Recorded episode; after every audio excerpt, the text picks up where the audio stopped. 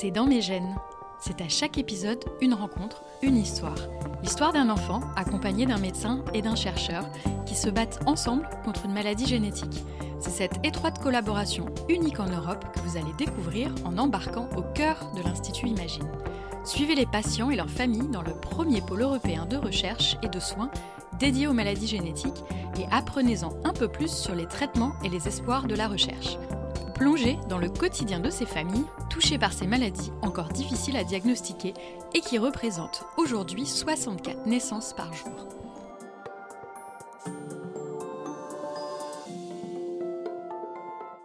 Aujourd'hui, nous allons vous raconter l'histoire de Cécile, atteinte d'une interféronopathie.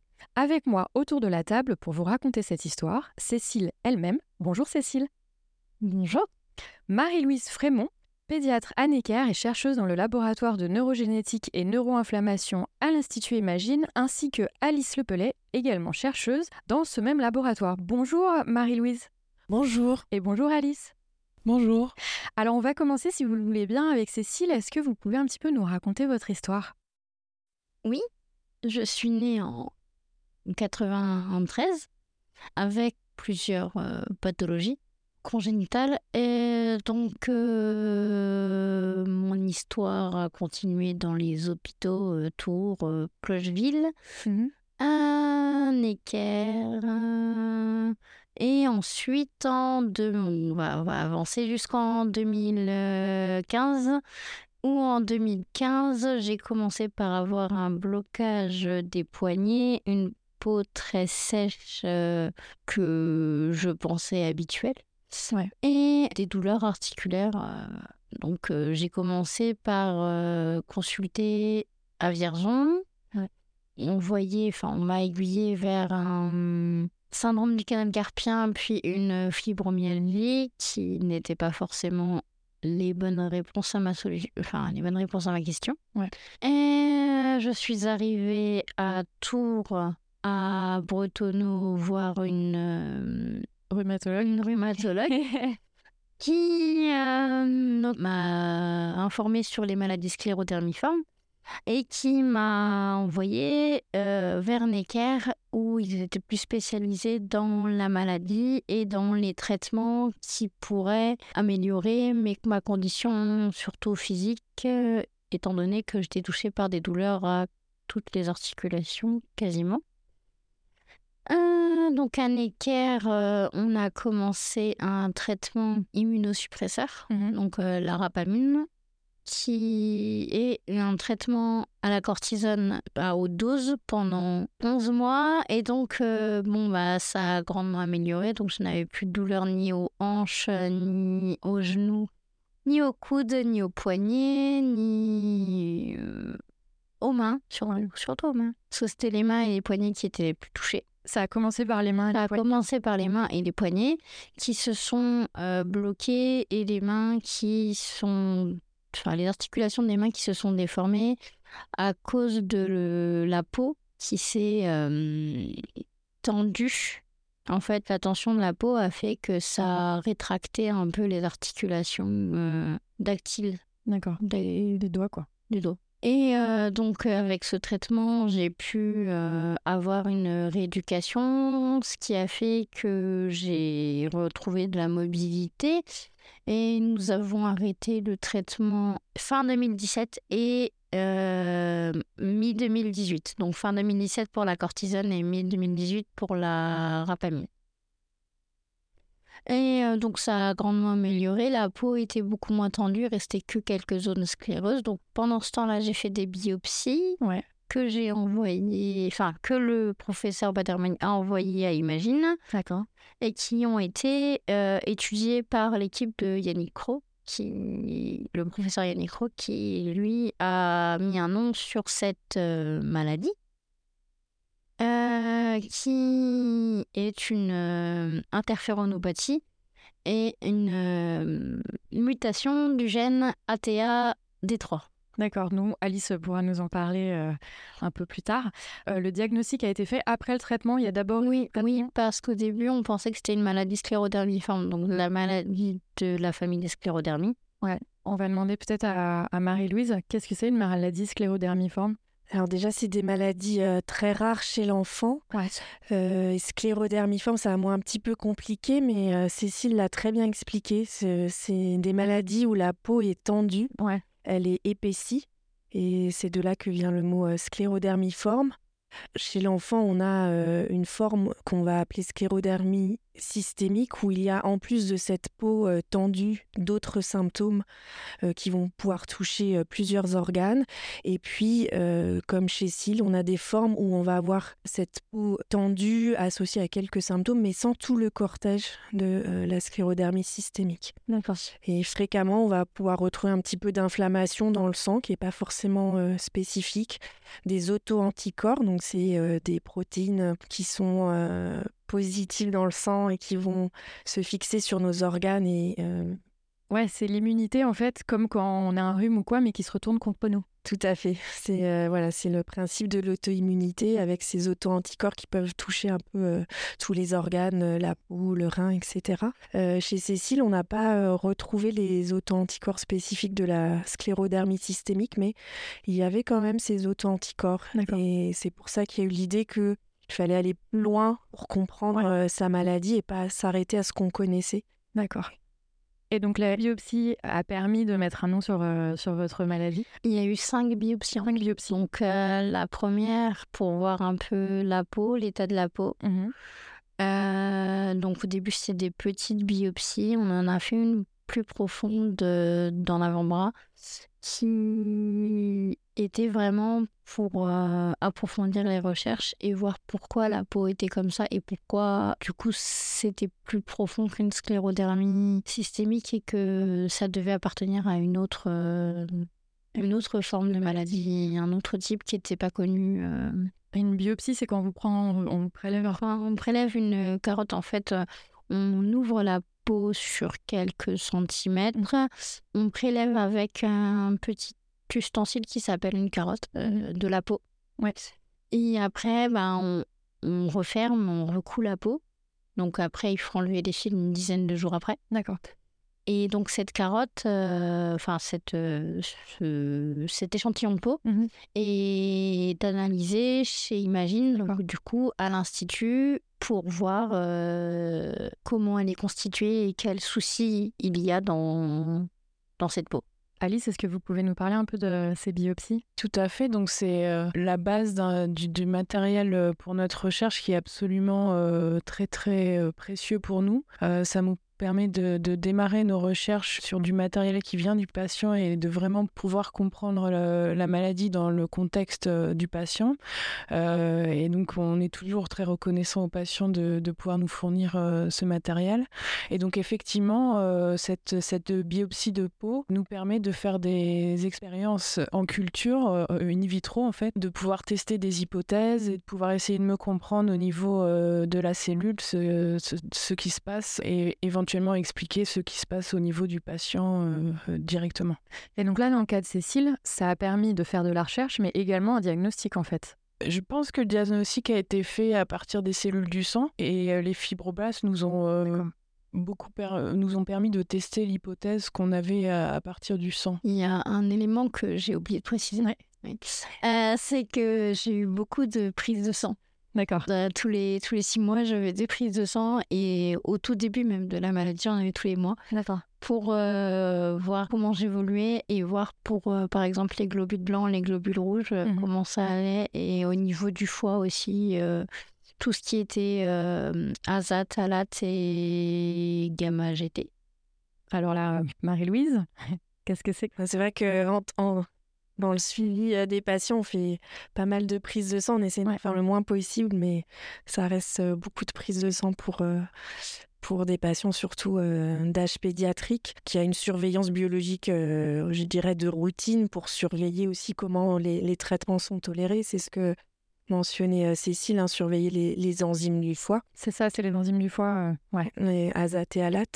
Mais aussi, ces prises de sang ont permis euh, de détecter chez Cécile euh, l'activation d'une voie de l'inflammation particulière, la voie des interférons de type 1. D'où le nom de la maladie interféronopathie. Voilà, et en fait, c'est ces prises de sang régulières qui ont montré chez Cécile une activation permanente de cette voie de l'inflammation, qui normalement est uniquement active quand on a un rhume. Hein. dès que n'importe lequel d'entre nous a un rhume, il va avoir une activation de cette voie de l'inflammation la voie des interférons de type 1. Chez Cécile, on a remarqué que cette activation était permanente, c'est-à-dire euh, tout le temps, en hiver, en été, euh, et sans aucune infection virale. Et donc, c'est pour ça qu'on s'est posé la question de si elle pouvait avoir euh, une interféronopathie. Et donc, donc, prise de sang, biopsie, diagnostic. Qu'est-ce qui s'est passé depuis?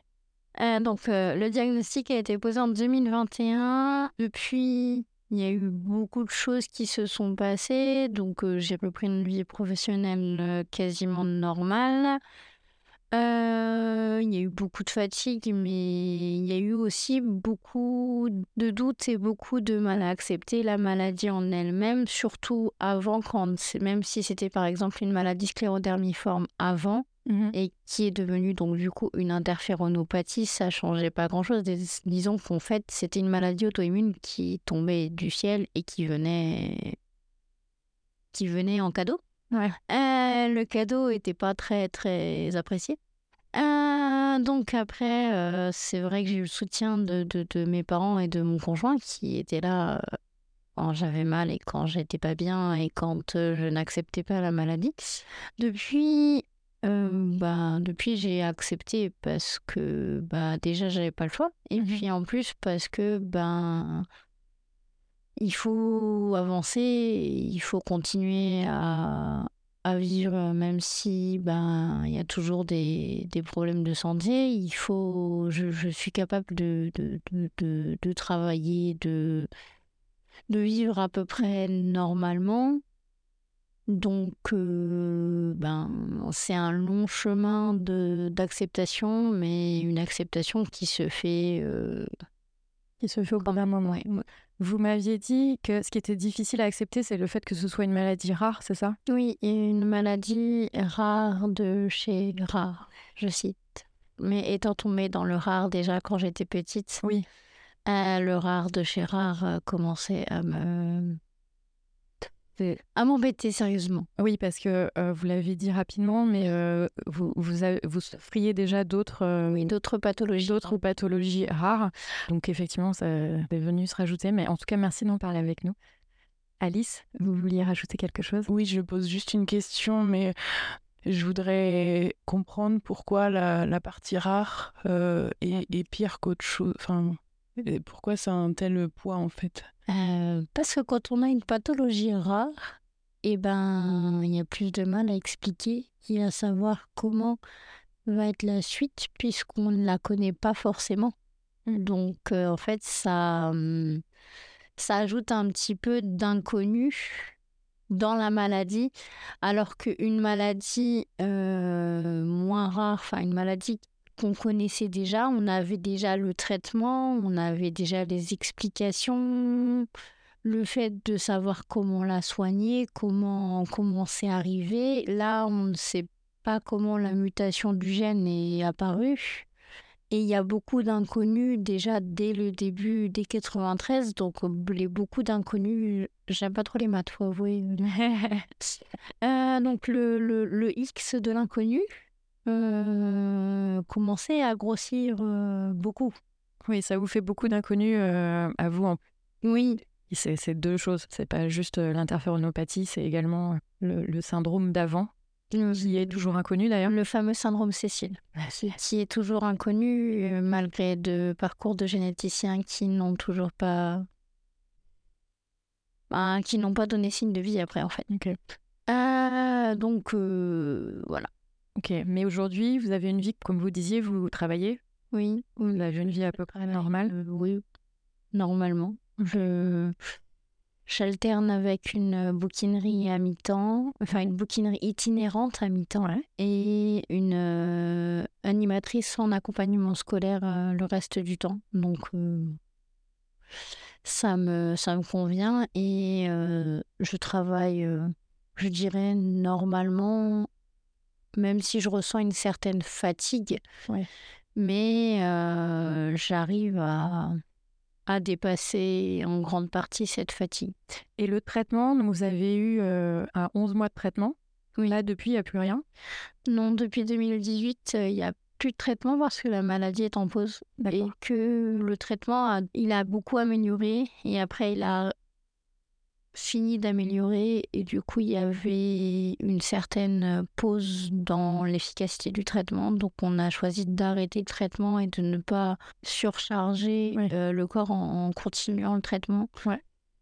Et euh, bah après, en 2022, il y a eu une crise euh, inflammatoire euh, qui est réapparue, qui est en lien ou peut-être pas avec la maladie, on ne sait pas trop. Mmh Et donc, pour l'instant, qui ne nécessite pas de traitement. Donc, oui, que, que des anti-inflammatoires, euh, pas besoin de reprendre la cortisone, etc. Euh, la cortisone, ce sera que en cas de grosse euh, crise, mais sinon, Marie-Louise, quand on dit rare de chez rare, c'est combien de personnes? Oui, comme dit Cécile, on est vraiment dans le rare. Hein. Probablement moins de 10 personnes, voire 5 personnes dans le monde à notre connaissance. D'accord.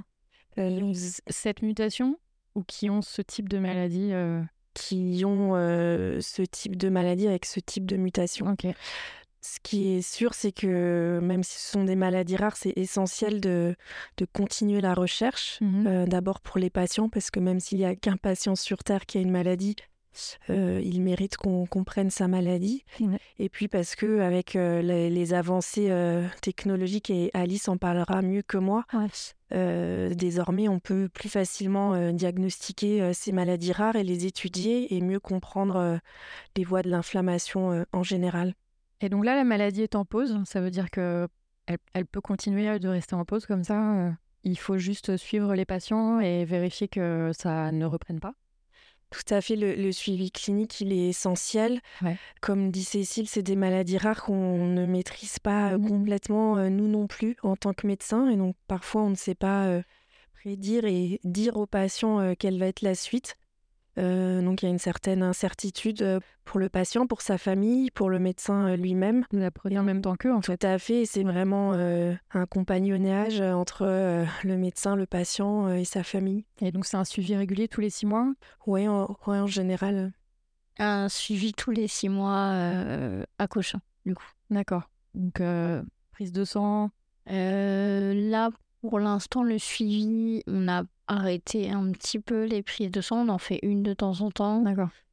Euh, ce qu'on fait comme suivi, c'est surtout parler des symptômes. Donc, j'ai un mmh. suivi tous les six mois euh, avec le professeur Benjamin Terrier à Cochin et un suivi avec le professeur Nguyen pour ce qui est euh, préadaptabilité fonctionnelle, donc c'est-à-dire marche, tout ce qui est peine physique, douleur. Mmh euh, elle me fait une ordonnance, par exemple, pour faire du sport toutes les semaines pour essayer de rattraper la condition physique que j'ai perdue avec la cortisone. Vous faites de la natation aussi, me semble Oui, euh, une fois par semaine. Euh, donc ça, ça fait partie des sports qu'elle m'a prescrit pour retrouver une condition physique mmh qui fait que on, gagne en muscles. Mmh qu'on a perdu pendant 11 mois de cortisone à haute dose et qui entraîne en fait euh, des, des, myopathies cortisoniques. Donc j'en ai une euh, aux cuisses qui fait que bah, j'ai perdu de la force et qu'il faut pallier euh, Myopathie cortisonique. Myopathie, euh, oui, à chaque fois je regarde Mary-Louise dès qu'on a besoin de. Myopathie, oui, c'est l'atteinte du muscle. Les corticoïdes, c'est des traitements qu'on peut presque qualifier de, de, fantastiques, mais malheureusement qui ont énormément euh, d'effets secondaires euh, sur l'os, mais aussi sur le muscle, où il peut y avoir une, une vraie perte du muscle et de capacité à, à, se contracter et à soutenir un effort d'endurance. D'accord. Donc effectivement, suivi et, sport. Et donc on, va se tourner vers Alice. Qu'est-ce que vous faites en recherche donc, sur ces maladies? Quels sont les projets?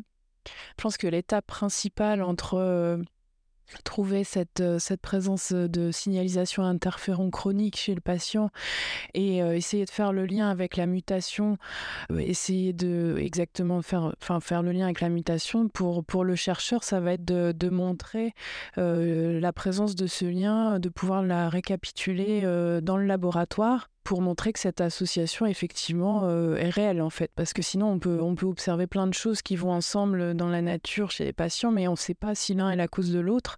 Et donc c'est notre travail. Donc on va partir de la mutation essayer de voir si on peut récapituler la présence euh, de cet interféron euh, au laboratoire. Une fois qu'on a pu euh, prouver cette association et trouver le système qui nous permet de la montrer, c'est de pouvoir euh, cibler en fait, euh, essayer d'avoir des stratégies qui vont empêcher la présence de cette, cet interféron et dans l'idéal que ce soit des stratégies qui soient applicables dans la thérapie. Donc c'est vraiment notre partie de recherche au laboratoire. Et ça passe évidemment par le fait de pouvoir dévoiler quel est le mécanisme qui, euh, qui fait le lien entre le gène affecté, la mutation présente dans ce gène et la présence d'interférons. Et donc, euh, est-ce qu'il y a plusieurs mutations, donc plusieurs gènes impliqués dans ce type de maladie? Alors, les interféronopathies, c'est un groupe les maladies qui sont toutes rassemblées sous le parapluie de, de, conduire à une présence euh, euh, élevée d'interférons chez les patients de manière chronique. Donc, et euh, il se trouve que notre laboratoire a contribué à prouver que des mutations dans plusieurs dizaines de gènes conduisaient à, à cette même élévation d'interférons. Et de manière intéressante, ça peut toucher des gènes qui n'ont rien à voir l'un avec l'autre. C'est assez disparate finalement, mais ce qui est commun, c'est la présence d'interférons. Et euh, ce qui est intéressant du coup, c'est de pouvoir avoir des stratégies qui vont être communes pour toutes ces maladies en ciblant euh, l'interféron euh, de manière thérapeutique pour essayer d'empêcher les effets toxiques que ça pourrait avoir. Et est-ce que suivant les mutations, les symptômes vont être différents? Tout à fait. D'accord. Vraiment un groupe très hétérogène? C'est un groupe très hétérogène qui est principalement unifié par la présence d'interférons. Après, il y a, y a, un faisceau de symptômes qui sont retrouvés très souvent, mmh euh, mais, euh, mais ça reste euh, assez hétérogène. D'accord, c'est ça qui est compliqué, c'est qu'on est dans le très rare avec ces cils parce que c'est un type de mutation, mais du coup, au final, les interféronopathies, c'est combien de cas dans le monde? Marie-Louise? Alors, je suis pas, sûre d'avoir la, la réponse à la question parce que, comme l'a dit Alice, il y a maintenant voilà, il y a plusieurs gènes, donc on a notre laboratoire, on a décrit pas mal. Ouais. Euh, on pense qu'il y a une trentaine de gènes. Euh, c'est beaucoup. C'est beaucoup. Chaque gène, sachant que c'est quelques patients, probablement. Oui, alors euh, pour les formes les plus fréquentes, il y a peut-être 400 patients dans le monde, voire plus. pour d'autres, ça va être que quelques cas comme les mutations de, de Cécile. d'autres, 50 patients, moins de 100 patients. Euh, et puis notre idée, c'est que probablement euh, certains patients ne sont pas diagnostiqués parce que, voilà, comme l'a dit euh, Alice, le, faisceau de symptômes peut être très, très divers et certains patients ont très peu de symptômes, paradoxalement, même s'ils ont une, une, mutation bien décrite. D'accord, ça fait beaucoup de maladies différentes, mais du coup, la recherche là-dessus permet de travailler sur, au final, une thérapie pour pas mal de patients. Exactement, ou du moins c'est le c'est, l'objectif, c'est de pouvoir euh, trouver une thérapie qui sera commune. Mais euh, je pense que là, c'est là où le clinicien est intervenu, notamment dans les interféronopathies, où euh, même avant que la recherche vraiment aille au fond des choses, le clinicien a choisi de pouvoir, enfin, a eu l'opportunité de, de, cibler l'interféron directement. Et Marie-Louise a eu un rôle très important là-dedans. Vous pouvez un peu nous expliquer? Oui, c'est vrai que euh, ici à l'hôpital Necker, dans, dans, le service où travaille euh, Brigitte Badermeni et également euh, Bénédicte Neven, mmh on a dès les années 2014 eu l'idée d'utiliser des traitements ciblés pour ces interféronopathies. Euh, des euh, molécules qu'on appelle inhibiteurs de Jack, donc encore un, mot compliqué.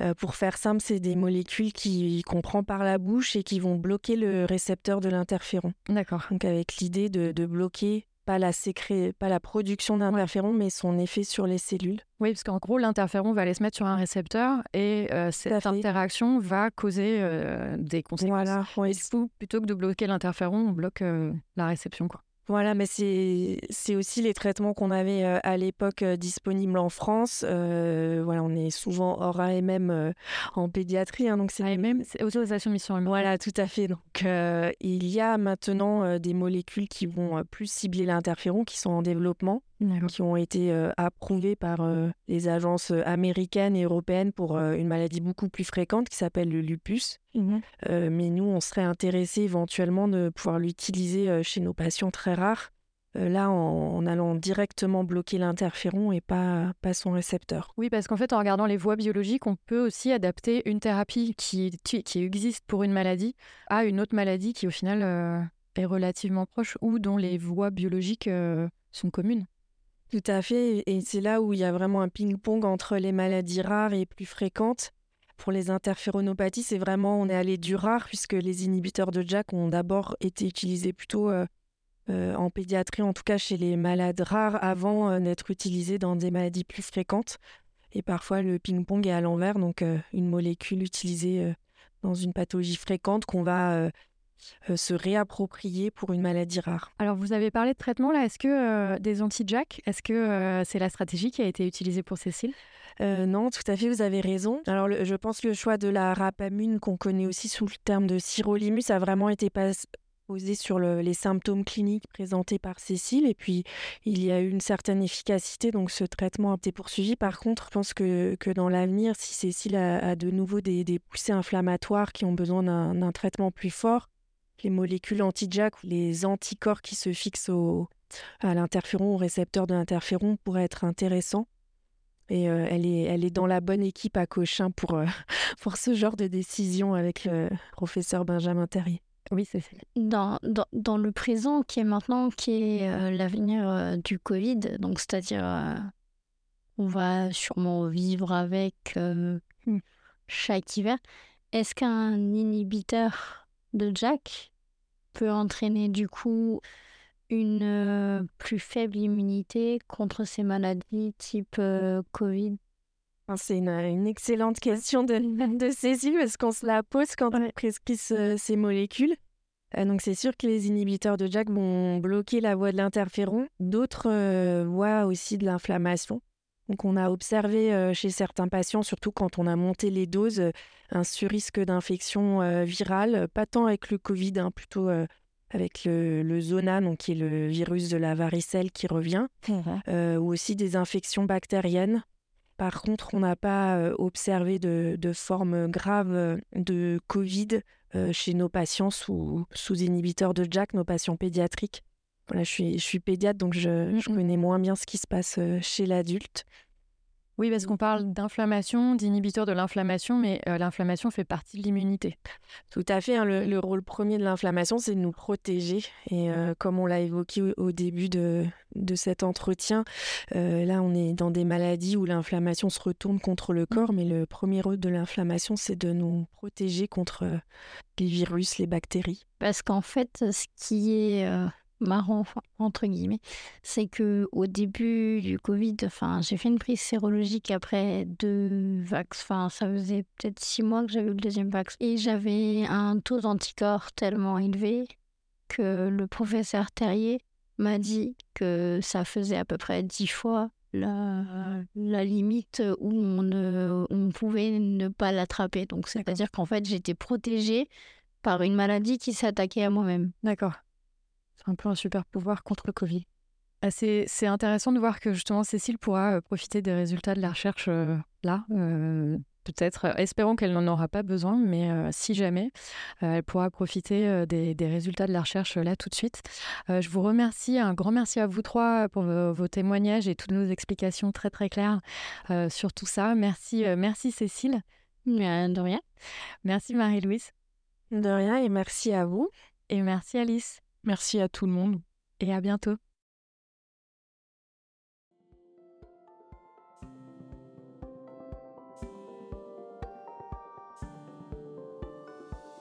Si vous voulez en savoir plus et soutenir les 3 millions de personnes qui sont touchées par les maladies génétiques en France, allez sur le site institutimagine.org. À bientôt!